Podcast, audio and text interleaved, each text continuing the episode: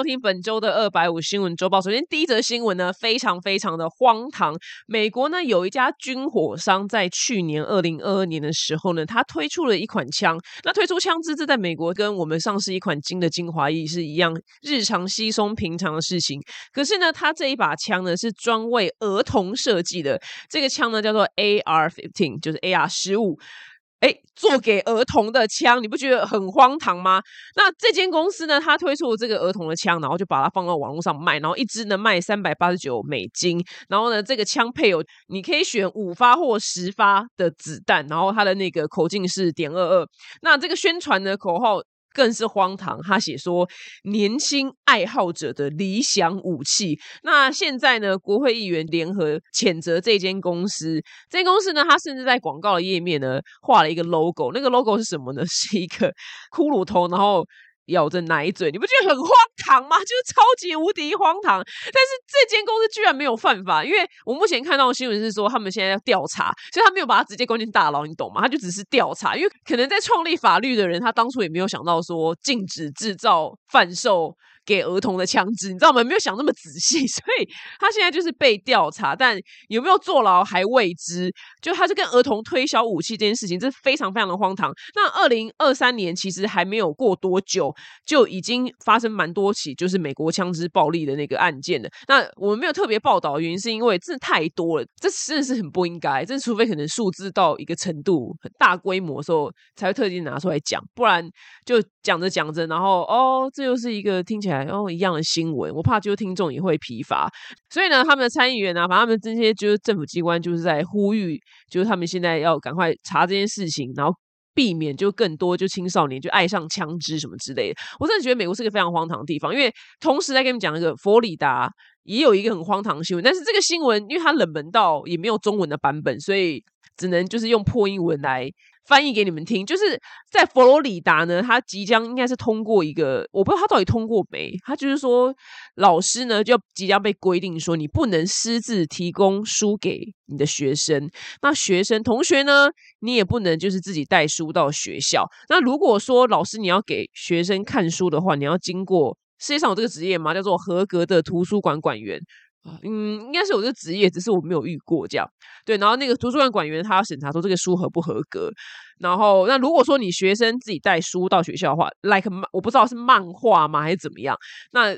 学校可以帮你没收，然后知道你放学回家的时候呢，才会还给你。如果说就是老师私自给学生书的话，或是你在教室后面，因为你知道以前学校后面教室后面不是同学同学带书带书，然后或老师就带他们家书在后面放一排书，就是你们班上的小小图书馆的概念。虽然根本也没人会去读啦，但如果说今天在佛罗里达，你现在在教室后面建立这个。私自的小图书馆的话，是会触犯 felony 这个字是刑法，这个字很重哎，felony 这个字刑法不是是杀人放火的那个会相关的字吗？居然建造一个图书馆就会触犯 felony，我觉得美国真的很荒唐。你不能带出去学校，但是你可以带枪哦。就这个地方真的让我觉得，以前就觉得哇美国很厉害，现在就觉得这地方真的很荒唐、很可笑。你不能带书，但你可以带枪，甚至哎推出那个。你老师私自建立图书馆是触犯 felony 这个字刑法，但是这个啊，这个卖给儿童枪的他，诶，他没事，诶，他还没有触犯 felony 刑法，诶，他只是被调查，你知道他没有触犯，你不觉得这个地方那个法律的系统出了非常非常严重逻辑上的问题吗？那我刚刚不是说那些卖枪的公司，他不是画了一个就很荒唐的 logo 吗？其实他的广告也很荒唐，就是有儿童在。大人的指导下，然后持枪瞄准的画面，所以就被炮轰到不行。那个儿童知道他自己在拍什么吗？我想我最近看到一支 MV 也很有感，但是那支 MV 跟那首歌我觉得蛮好听的，就是杨秀慧姐姐的那首歌叫做。应该叫做一只喇叭吧，是一首台语歌，我觉得蛮好听，而且词也写非常棒。他在歌里面用台语 rap，我也觉得非常的精彩。但这首歌整首歌就是在说他帮一个男生吹喇叭，然后吹了一晚，就是很累，嘴巴很酸。但是他当然没有直接这样讲，他就是说不喇叭，他就是用那个台语，就是在暗喻这件事情。结果这首歌最后居然请了一票儿童出来就跳舞，我想说那些儿童。知道自己在跳什么吗？我看到那个 MV，我想说，我就噗嗤笑出来，我说，那些儿童这样在那边跳舞合理吗？但是他这首歌当然也没有直接色情，只是他就是一直在讲，就是帮男人口交的事情，然后叫一群儿童出来跳。你们去看那支 MV，但 MV 我觉得除了这个地方我让我觉得有点好笑之外，其他部分我觉得拍的很好，就色彩啊、舞步啊什么都都很好听，，rap 很好听，那一部分让我笑出来，想说这样合理吗？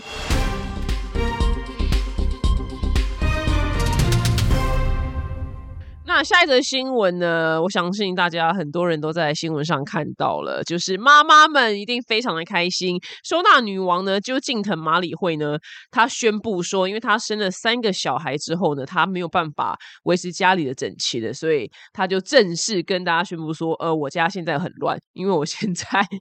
生了三个小孩，我太忙了，我没有办法，就是好好的整理家里。所以呢，整个网络全世界妈妈们都暴动，我就觉得很认同他的说法。因为妈妈们呢，就是有小孩之后，家里面都很难维持整齐，然后可能看了他的节目，想要维持整齐，但是又都做不到。然后没想到女王，女王自己都这样说了，那我们现在全部人就觉得 OK 放松，我现在家里乱也合理了，因为毕竟女王都这么说了。然后呢，我就特地去看了他，就是说他家很乱的影片。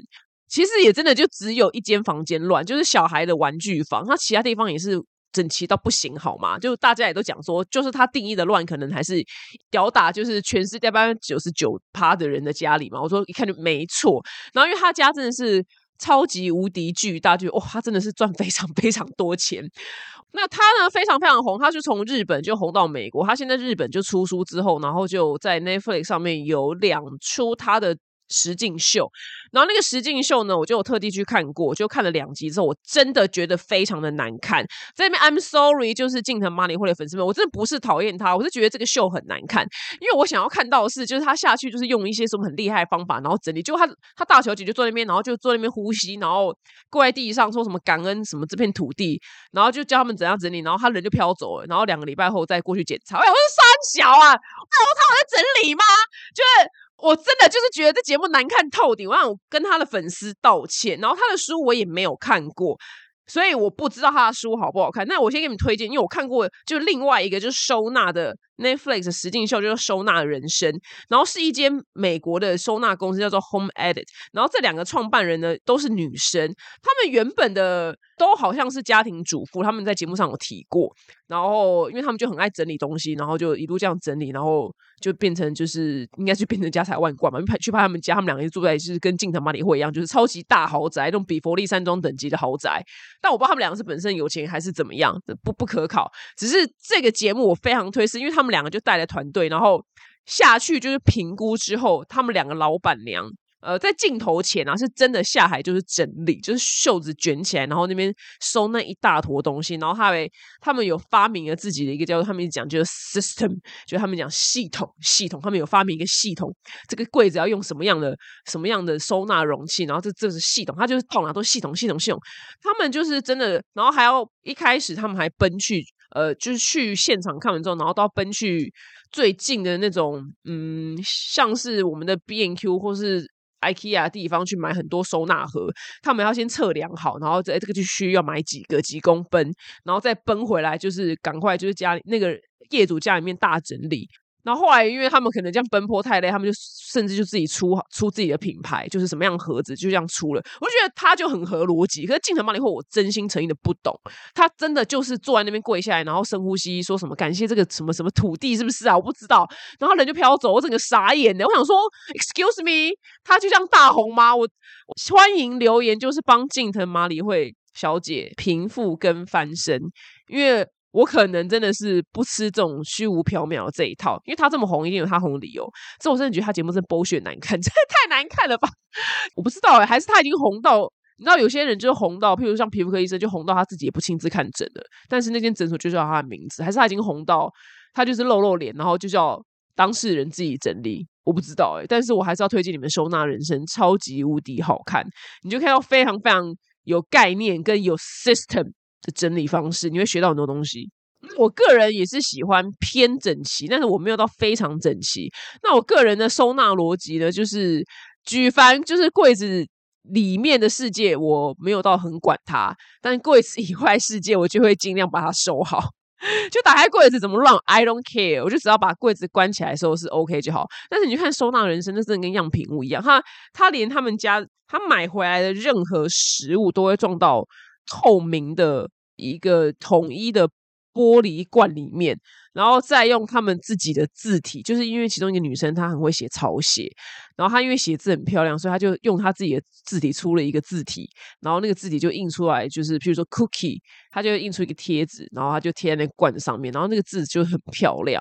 就是她买回来什么意大利面，她就她就跟杂志是一样，他们两个人家里或者她帮别人整理的杂志，杂志风你知道吗？就是她那个打开那个柜子就是杂志，对 Vogue。Vogue 杂志是 IG Pinterest，然后他们甚至有一次还去好莱坞明星，就是星爵 Chris Pratt 他家整理，只是整理他的一个什么车库而已，那个难度没有没有到非常高，但是觉得哇好好看哦，然后整理就好莱坞名人的家，他还帮朱莉巴摩尔的节目，他做一个他有一个做菜节目，然后帮他厨房整理，就很好看呐，就觉得哇他们真的是有认真在整理耶。但静藤小姐呢？我就真的就是不懂，就是深呼吸之后东西不会变整齐。然后你告诉我断舍离，我就断不了啊，就是我就断不了，我需要一个 system 大推收纳人生。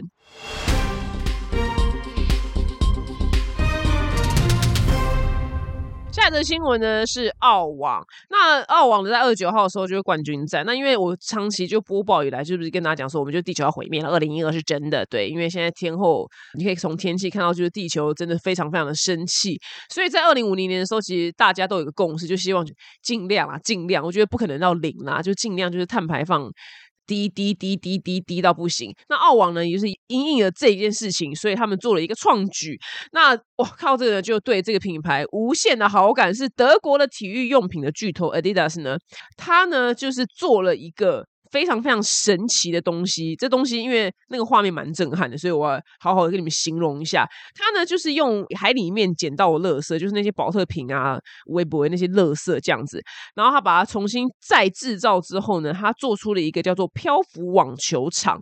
那那个网球场它真的就是漂在。水上或者海上这样，那这个漂浮的网球场呢，它是跟一个海洋的保护组织叫做 Prowly 合作，那他们就是去把那些垃圾全部收来，然后把它盖成一个网球场。他的意思是说，希望以后我们这个运动啊，也可以做到就是零碳排放量这样子的事情。那那个网球场呢？非常非常漂亮，它是全白色的，然后它有个超级无敌大的蓝色 logo，就是艾迪达的那个非常标志性的 logo，然后上面写 Adidas，然后就哇靠，这网球场真的不得了哎！这个网球场是真的已经盖出来，非常非常漂亮，然后它就飘在就是大堡礁上面，然后上面呢真的就是有运动员就是在上面就这样打球。那我不知道那个那个在上面打球的感觉怎么样，是不是会有一种就是你知道逼在海上，然后这样。载浮载沉的感觉，不知道头会不会晕，我不知道。那我觉得蛮好奇的。可是我就这样就此就对 Adidas 就印象非常非常的好。对，因为我现在是真的是一个注重环保人，像我最近在用一个身体去角质的东西，然后我就问品牌说：“哎，你因为我就看那个后面，它就是写的不清不楚，就说你们里面的颗粒是什么东西做的？因为如果是塑胶为例的话，我就真的不会去。”呃，接这个叶配，因为塑胶尾就已经大家已经非常的知道，它都飘到海里啊，然后那鱼吃下去啊，它就不是一个很环保的东西嘛。你要么就用一些盐巴还是糖粒啊，就是我们吃下去的糖来做，这样比较环保嘛。不就是不要在塑胶为例。但我现在也是在等等品牌回我，所以我是认真的觉得环保这件事很重要，这样地球才会 不要这么的生气。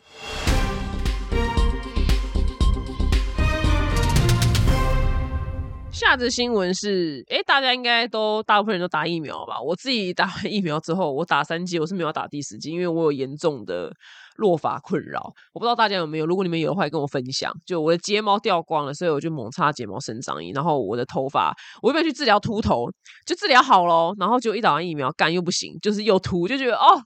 好烦哦！但你们看不出来我我有秃头这件事情，是因为平常做造型，然后或是因为我头发原本超级无敌多，所以就算我掉了很多，我看起来就跟一般人是一样。但是再这样下去，我真的就是会变成威廉王子。所以我最近又是很认真的在治疗，就是我的秃头这件事情，我觉得很麻烦。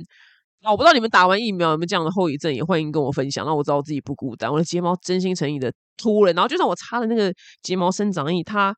长出来的睫毛都是那种垂死的睫毛，你知道吗？极细，细到不行，细到就是好像光线我都有点看不太到。然后它变得非常的难处理，很难去把它夹的整齐，或者是烫的好。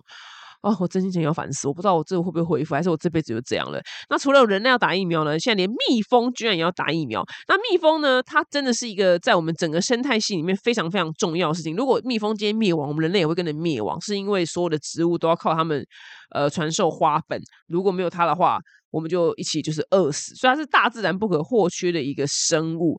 像我觉得蟑螂就真的是可以死光没有关系，但偏偏蟑螂就是不会死，偶尔。蚂蚁该死吗？蚂蚁可能勉勉强强还好，但蟑螂可以就是先死光没有关系。但是因为呢，现在蜜蜂的栖息地的时候，人类的破坏，然后它呢又被一种特殊的细菌就是。攻击，所以蜜蜂常常呢就是面临严重的疾病，所以他们没有办法就正常做他们的工作，你知道吗？不能去传授花粉过去采蜂蜜，所以美国农业部非常的紧张，说我们要救救蜜蜂啊，像蜜蜂这样死光怎么办？我们就全体人类一起饿死。所以呢，有间公司呢叫做大蓝生物，它真的叫大蓝。Dalen Animal Health，他研发了全球首款的蜜蜂疫苗，希望呢就是给蜜蜂，就是不要他们容易那么生病，然后没办法去工作，他们破杯就只能待那边，你知道睡觉觉，然后不能出去，就是你知道传授花粉来跟采集花蜜。那这疫苗当然不可能就每一次蜜蜂这边抓起来这样打嘛，就打不完，他们也需要就是你知道简易诊所嘛，怎么可能？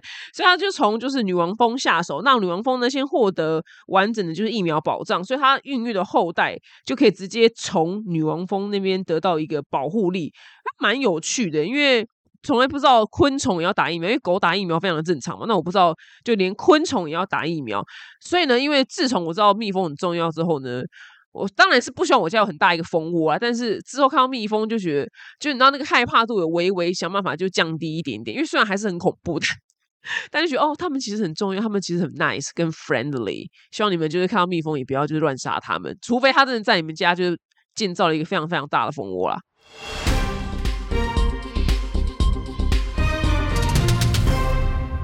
那下的新闻呢，很有趣哦。就日本呢，一个叫东京健康长寿医疗中心的团队，他研究出一件事情，就是他去做了四百六十个人的研究，然后他发现呢，就是没有养宠物的老年人，他所需要的长照保险费用。就是比就是有养宠物的那些老年人，就是猫啊狗啊之类的，它高出一半以上。那这是一个是长照保险费，不是医疗费，所以不太一样。那会有这样子的研究结果呢？他们认为是说，因为照顾宠物或是就老年人有更多的责任感啊，那你生活会更有活力，然后你作息会比较规律。我真的觉得非常非常的认同，因为我就是自从把胖皮抓回家之后，我爸这辈子我没有看到他那边给我健走。运动的，但他因为现在为了遛狗，他就是每天一大早就跳起来，然后带狗去走很远很远的路，就走到 胖皮会就这样站那边不动，就是停止。然后我爸就哦好，那就往回走。我们就一直笑说是不是走太远之类。那我是不知道胖皮看到什么啦。但是因为自从养了狗之后，我爸是。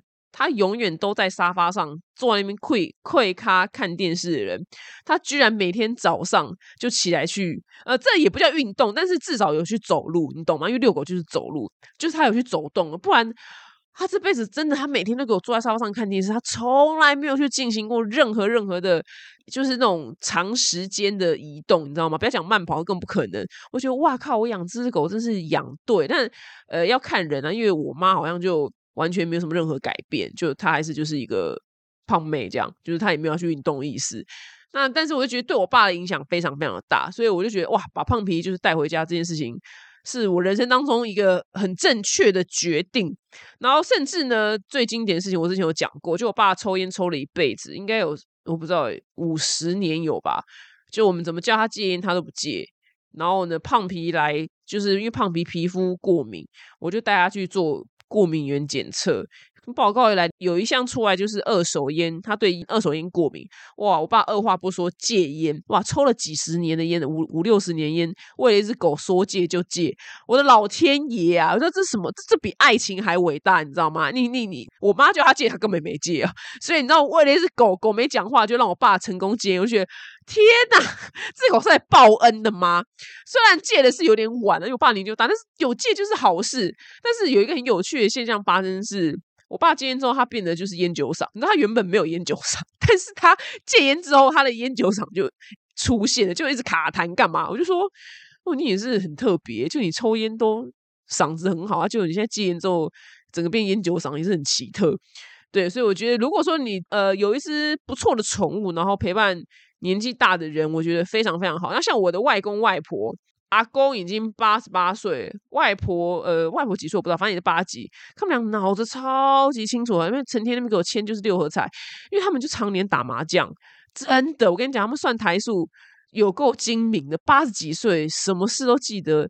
当然身体健康还是因为年纪大了有一点点差，但是脑子非常的清楚，所以我一直跟大家跟我就是亲戚放话说，然后老娘六十岁就开始学。我我会打，我就六十岁之后开始认真打麻将。我平常没在打，老娘 六十岁开始赌博。我要赌博真的好让老年人的那个脑子非常清醒。然后我已经过世的阿公，阿公活到一百零二岁吧，应该是阿公的晚年最后除了卧病在床之前啊，因为。最后真的是太老了，所以卧病在床。那他之前都在打麻将，每个月都打麻将，他脑子有够清楚。我妈没讲说，哦，你阿公嘿，他夸吼，实在是五告金，就是很精明这样，因为他记性啊，他整个就他完全没有任何。老年痴呆一丝一毫都没有，他记忆非常的明确，他 他记性可能比我还好。就是我不知道是不是他常年打麻将，我真的觉得麻将真的是一个非常健康的事情诶。我想老年人真的要推广他们尽量打麻将，他们的脑子真的都很清楚。我没有看过一个打麻将老人，然后在我的大数据里面啊，就是还有一些痴呆，完全没有。我想我现在这资料库里面这三个，我阿公、外公、外婆。哦，我觉得他们打麻将很棒。然后那时候过年要打的时候，阿公原本还有点不愿意，就是阿公就是他明明就会打，他就有点不愿意。我说来，Viking 那边哇，这集哇好厉，他就是我说我我给你钱让你去玩，就是想说让他去玩，就是老人家让他动脑，你知道？不知道这件事情，那个西方的什么哈佛还是什么医疗机构有没有好好研究一下？应该要把。对照组吧，就一组有打麻将，一组没打麻将的老年人去研究，就是老年痴呆的那个比例。对这件事情，我觉得太重要了。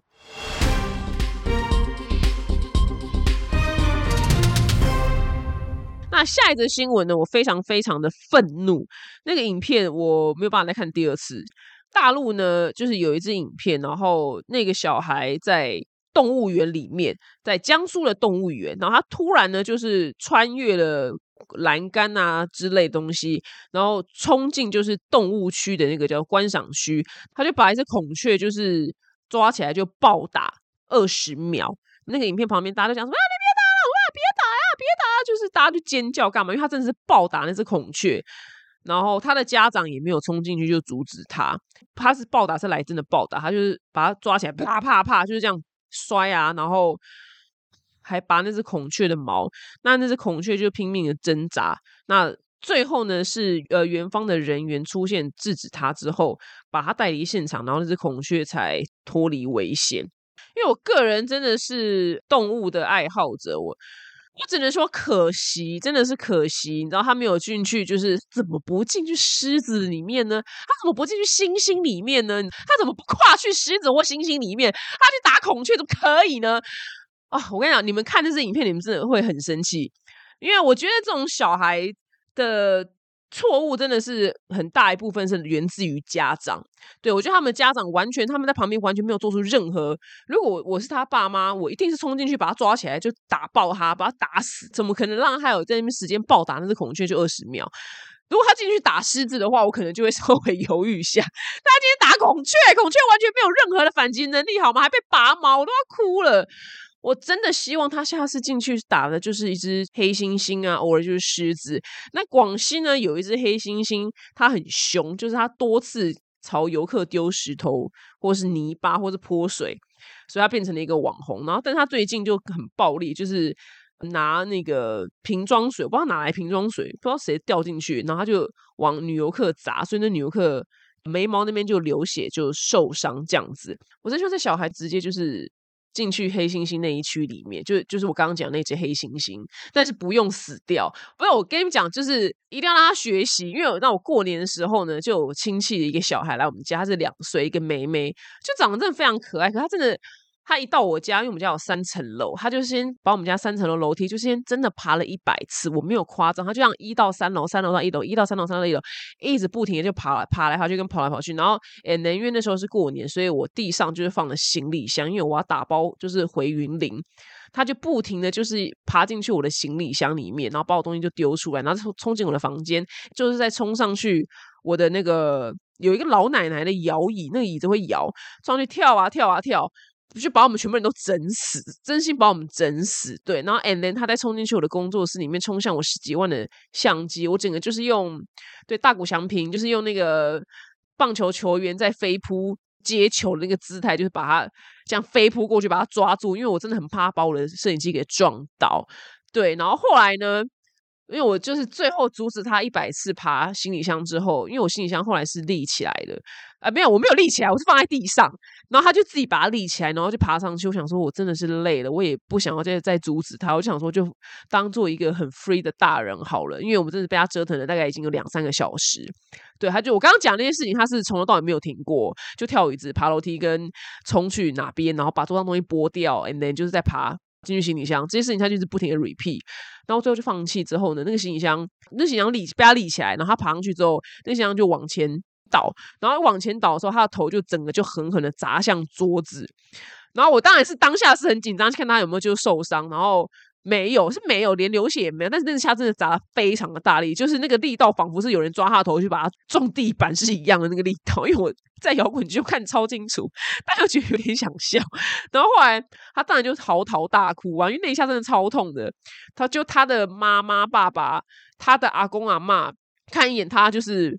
没有流血之后，然后大家就觉得所有大人都说：“ 哦，不要紧，不要紧啦。”安利后，安利后，其实大家都说很好，很好，就让他去通一回之后，他就不敢去碰那个行李箱，他就乖乖的坐在那边坐一阵子。我就觉得超好笑，就所有大人看他确定他没有流血受伤之后，大家反应都不是安慰他，他都哦很好很好啊，就让他去撞一次。所以我觉得，哎，真的就让他去撞一次。所以我跟你讲，撞完那一下之后，他那边哭哭哭哭，超就哎呀回去。对啊，他不停的对讲到这个，他还不停追下我们家狗，就是胖皮，就他对狗又有点暴力，这样就是他妈妈没有不管，只是他妈太温柔了，所以这个小孩完全没有听他妈妈的话。他妈妈就是脾气太好，因为他不是我的小孩，我不能直接揍他嘛，所以我当然就理性劝导。所以他妈妈没有不管，就你们这边也不用出征他妈妈，但是他就是太温柔了，就是那个管教方式不不这么优秀，对。这胖米也非常怕他，胖米是到处钻啊，然后跑到我们旁边啊，因为这小孩真的太暴力了。最后呢，人定有天收，让他狠狠的往就是桌上一砸之后，他也不追狗了，他就坐在那边哭哭啊哭，然后就 从此以后就坐在沙发上了，好棒。所以呢，我才会说，就是刚刚那个小孩去暴打恐惧那个小孩，我希望他就是去一些狮子区啊、猩猩区啊，就是去闯一回，然后这样他从此以后就知道动物不可以欺负。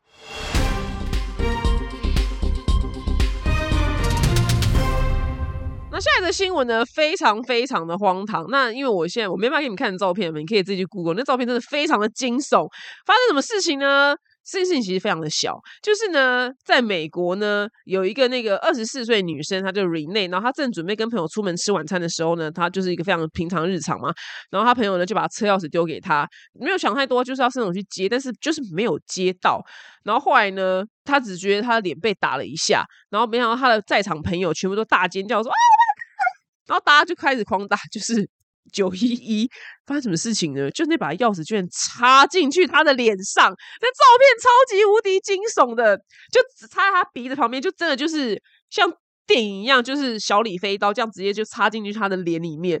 然后呢，他就赶快被送到医院。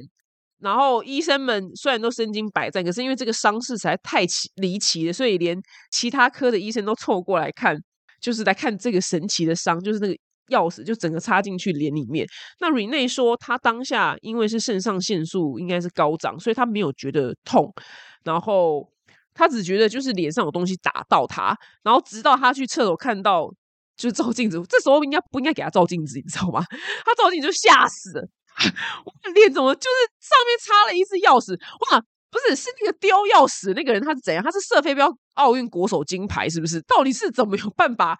就丢钥匙这件事情，怎么办？把一个钥匙插到一个人的脸里面，那力气要多大？他他根本就是射飞镖的种子选手，你知道吗？他是杀手吗？还是怎样？这怎么可能啊？就这超级无敌离奇！你们自己去 Google 那个照片，真的超级荒唐。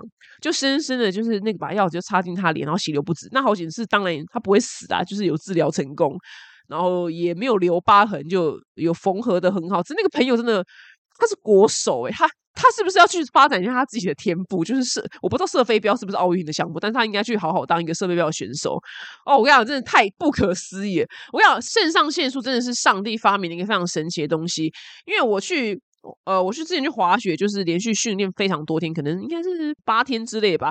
然后我突然到中间有一天开始就睡不着了，然后我就说哦，又来，因为就是我肾上腺素。白天就在滑雪训练的时候太恐怖，不要太高，我完全睡不着，我是真心诚意的睡不着。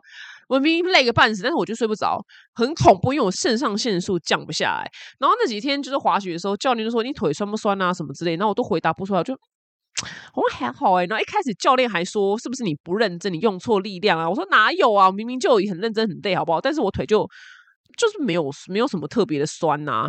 后来就中间就经历了，就是两三天，就真心诚意是整晚没睡，很恐怖。我动用了我从台湾的加医诊所拿了一个普通的安眠药，可能那个剂量太低，然后再搭配我在在日本的药妆店买的就是流鼻水药，因为那流鼻水药的副作用是嗜睡，再搭配药妆店买了一个就是什么好睡的药，因为日本的安眠药是很难拿的，是拿不到的，因为他怕你自杀。因为我我是真的走投无路，就就我的那个教练是日本人。他打电话到日本的诊所问，那都拿不到诶，就是我要去经过很正规的精神评估，可能要去个三五次才有办法拿到安眠药。安眠药是非常难拿到，是一级超级无敌管制药品。日本可能太多人自杀，我就完蛋了，我睡不着。我想我就是吃了那些我刚刚讲的三个东西都没有用，我就是睡不着。然后最后最后一天，就是我朋友他们他们就说，你就喝酒，你就喝酒，你喝酒你就会睡着，就喝醉你就喝醉。然后我就把自己就喝个烂醉，就有一天，然后啪，然后就烂烂醉，就回到旅馆之后，我就大吐，然后我就真的睡着了。然后隔天早上起来呢，因为我的不是睡着吗？代表了肾上腺素退掉了。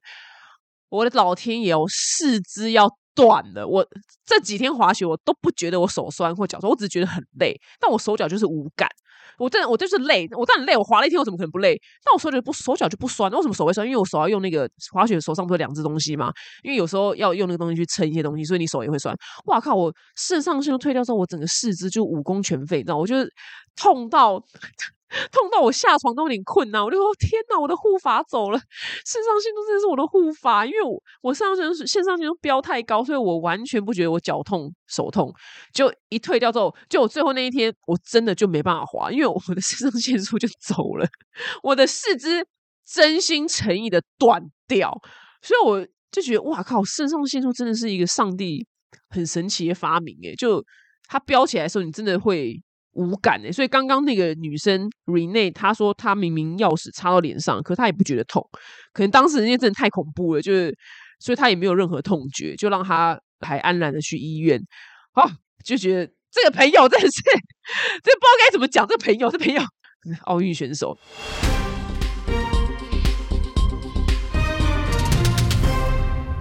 节目最后呢，就是对你可能没有什么用的冷知识时间。那今天冷知识呢，是大家都爱的，就是迪士尼。那你有没有发现，就迪士尼很多的卡通，它的很多角色都没有妈妈，其实蛮多的。你就会发现，哎，他们好像都没有妈妈。那就会觉得很奇怪，为什么他们的设定喜欢是没有妈妈的？后来呢，就是有一个迪士尼的制作人呢，他在接受访问的时候，他说，其实迪士尼的角色很长没有妈妈，其实有两个原因，是因为第一个就是电影时间都很短，所以如果说他如果在讲就是这个主角怎么样长大的话，因为他一定要让他有个转折点嘛，就让他对自己人生负责嘛，这就迪士尼卡通好看的地方。但是因为如果他的成长过程太平顺的话，他要离那天会有点远。所以他要让时间比较快，所以就干脆让他 没有妈妈，所以他就是没有妈妈，所以他从小从小就是会单亲家庭的话，他会人生面临比较多困难，所以他就比较快可以讲到这个故事的重点。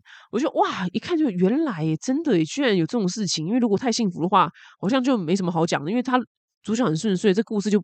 没什么好成立的嘛，就变成会一个无聊故事。像小鹿斑比妈妈被杀，所以必须长大，然后美女野兽的贝儿也是只有爸爸，然后爸爸不见他才去找爸爸，所以才会遇到野兽嘛，就是是这样子的故事，所以都是都要这样子的那个缺失，然后更可以让这个角色更立体。我说原来是有这样子的设定，那再来另外一个原因呢，听起来就蛮难过的，是因为华特迪士尼本人呢，在一九四零年的时候，为他爸妈，就是他很孝顺，买了一栋房子。哇，好久以前，一九四零年的时候，那个房子可能一栋台币可能才五万吧，我不知道，一定很便宜啊！想哇，通膨真的很恐怖，大家一定要好好投资。然后呢，他就是请人去爸妈的家中修，那个年代是用锅炉，那没有想到，就爸妈搬进去那间新房子没有多久之后呢，锅炉的气体外泄。那爸爸有成功救回来，但妈妈就是不幸去世了。